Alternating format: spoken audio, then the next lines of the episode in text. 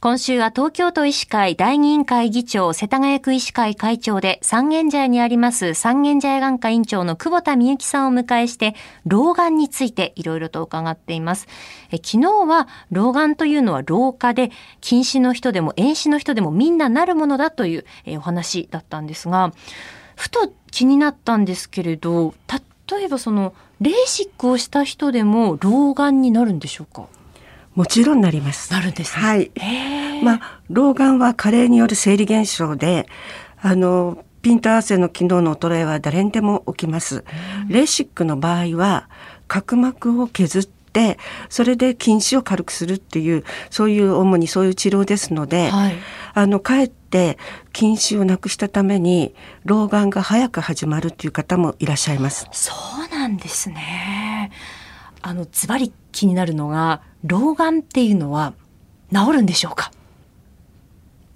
治りませんけど、はい、対処はできます。なるほど、はい、治りはしないけど対処はできて、はい、その老眼と付き合っていくことはできるという、ね、はいもちろんそうだと思います。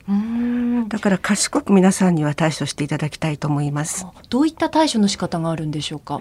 あまああの例えば私なんかは今あの多焦点のあのコンタクトレンズを入れてるんですけどもう全くあの車も運転もできますしそれからもう普通のこういうあの原稿も裸眼で見ることができます。え多焦点のコンタクトレンズってどういうものなんですか？あもともと、あの使い捨てのコンタクトレンズってありますよね。はい、でまあ近視とか遠視とか乱視とかをこう矯正するものなんですけどそれにいろんなこう加入度って言っていろんな度が入っているのでその近くもピントが合うし遠くもピントが合う。へえ、あ、そんなコンタクトレンズがあるんですね。そうなんです。なんか老眼っていうと老眼鏡のイメージが強いんですけれど、はい、コンタクトでも対処できるんですね。まあ、あのある程度そのケースバイケースですけれども、はい、対処できる場合があります。あとよくあのブルーベリーを食べるといいみたいな話も聞きますけれど、はい、これってどうなんでしょうか？あのブルーベリーはもともとその老眼を治すものではなくて眼性疲労目を疲れにくくするっていう作用はあります。はいですから皆さん一生懸命ブルーベリーをあのお飲みになって私は それで目を良くするんだっておっしゃってる方多いんですがそうではなくて目を疲れにくくする補助のサプリメントとお考えいただければと思います。ですから効果的には例えば今日は目をすごく使うっていう数時間前にそういうものをお取りになるのが一番効果的かと思います。まあ、老眼いや私そんなまだ老眼じゃないわと思ってこう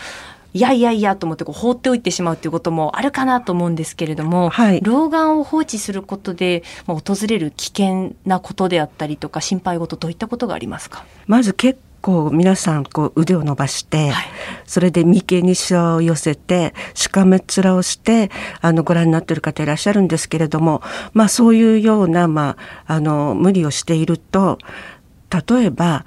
あのお掃除をした後にきれいにお掃除をしたと思っていてもすごく汚れが残っていたりとかあとはあの本当にこれは女性の場合なんですけれども、はい、よくあるのはあのお化粧をしていてきちんと見えていないので、ええ、あの本当にあの眉毛が線路のように2本になっていたりとかアイラインがものすごくずれていたりとかそういう方は大抵あの老眼の対処してなかったりとかそういうこともありますね。ですね、えー、そういうところからあもしかして自分老眼かもしれないって気づきにこうつながっていくこともありそうですね。そうですね。患者さんどういうことがきっかけで老眼かもしれないってこう相談にいらっしゃいますか？最近多いのはやっぱりスマホの字が見にくい。あそれからあの夜に本を読もうとしたら根気が続かなくなった。あ見えづらくなってそうですねそういうことでいらっしゃる方が多いですね。えー、明日は老眼鏡選び、そして老眼鏡作りについて、えー、引き続き三軒茶屋眼科院長の久保田美幸さんにお話伺っていきます。先生、明日もよろしくお願いします。はい。